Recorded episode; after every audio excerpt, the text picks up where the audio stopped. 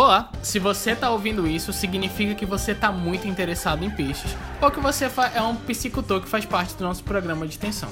Meu nome é Thales, eu sou um médico veterinário e junto com o Guilherme a gente vai, que é um piscicultor, a gente vai falar um pouco sobre doenças que acometem a piscicultura. E aí pessoal, eu tô aqui só aprendendo, então acho que eu vou virar o maior produtor da minha região, só de tanta coisa que eu tô ouvindo aqui.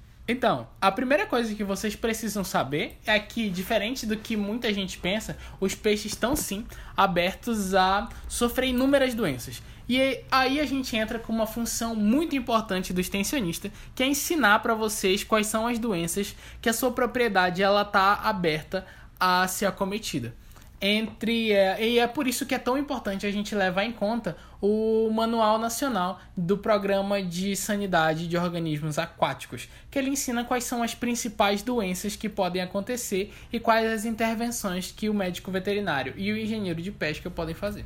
Eu vejo que, tipo, geralmente peixe o pessoal nem leva muito em conta, mas aí, peixe tem vírus, peixe tem parasita, tem carrapato, sei lá, tem verme.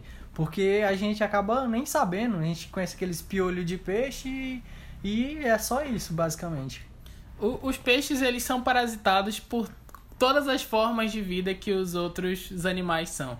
Então, a gente tem peixes que são encontrados com vírus. Os peixes eles possuem doenças bacterianas infecciosas que são capazes de matar um plantel inteiro, que é um grande problema para gente. É, nematodas a gente encontra constantemente. É, protozoários são extremamente encontrados em diversos órgãos, alguns deles apresentando um grande problema para zoonoses, porque sem o conhecimento deles é possível sim que ser, seres humanos estejam consumindo esses protozoários. E além disso, a gente tem os parasitas externos, que apesar de não causarem danos diretos para o ser humano, porque ele o ser humano que se vê ele vai tirar ele vai machucando muito a, o couro as escamas do peixe o que torna ele difícil de ser comercializado. Ah, é certo entendi. Mas e aí esses esses parasitas esses vírus bactérias eles são muito agressivos mesmo plantel? Tipo eu vejo meus animais eles estão tudo de boa estão comendo e no outro dia eles aparecem mortos assim? É rápido desse jeito ou, ou não? Tem indicativos assim bem claros em algumas patologias, a gente vai ter uma coisa muito simples, que é a ausência de sintomas. A maioria dos protozoários, por exemplo, ele não vai apresentar sintoma nenhum. O animal consegue conviver muito bem com isso. Nas doenças bacterianas e virais, a gente tem um, um grande problema que é a rápida disseminação. Então funciona quando ela atinge de grau agudo, num dia seu plantel está bem, no outro dia seu plantel está inteiramente morto. É, mas aí entre alguns indicativos que a gente vai apresentar é mudanças no, no comportamento, mudanças em como eles se alimentam nos horários de alimentação e principalmente uma maior predisposição a ficar é, sob a luz solar. Beleza, aí eu vejo meu médico veterinário que me acompanha, ele vê, vê que os animais estão doentes. Aí o que, que eu vou fazer? Eu tenho que pegar os bichos, tipo, de um por um, dar remédio na boca deles, posso jogar na água, a água não vai ficar suja, vai, tipo, prejudicar, entupir alguma coisa, não sei. Então, como, como a gente trabalha com um número de animais muito grande por plantel, o ideal é que a gente trabalhe a profilaxia e não os métodos curativos.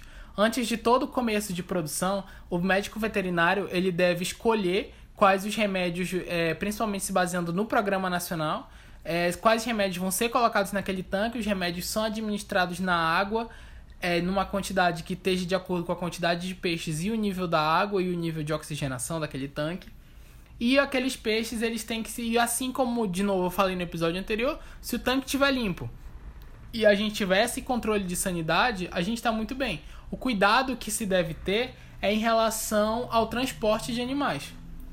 É, tipo, que eu vejo nos animais geralmente, cavalo tem que ter um GTA, tem que ter lá, né, vacinação de anemia e tal, o animal não pode entrar em certos estados, tem a brucelose dos bovinos, tem é, CAEV, que é a dos caprinos e tal.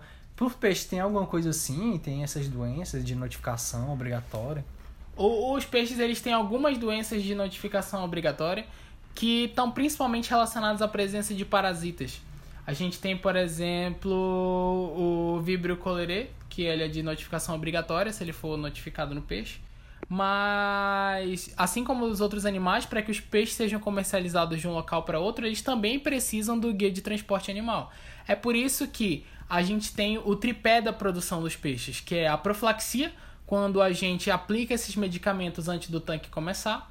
A sanidade, quando a gente está constantemente limpando tanto o tanque quanto a área ao redor, que é super importante e comprar animais de ótima procedência. Atualmente, a principal empresa que desenvolve mecanismos de programa de produtos genéticos é a, é a Embrapa. Mas a gente tem várias empresas de confiança que vendem os alevinos de qualidade, que você pode confiar que eles não vão ter doenças. Ainda assim, é importante ter na sua propriedade um tanque de quarentena, para você não, não misturar lotes e poder possivelmente co com comprometer um deles. Tem alguma fiscalização regional ou municipal quanto à produção de peixes? No estado do Maranhão, a AGED ela é responsável pra, pela fiscalização também do projeto de peixes. E, mas nacionalmente todos eles respondem a, ao mapa. É, então é isso aí, né? Valeu. Deu para entender bastante, não vou mais dar remédio na boca dos bichos. E vou passar pro pessoal que dá para melhorar essas condições de medicamento do animal. É Sim, é isso aí. Muito sim. obrigado. Se todos nós trabalharmos juntos, temos certeza que aumentaremos nossa produção. Muito obrigado a todos vocês que ouviram mais um História de Pescador. É isso aí, valeu pessoal.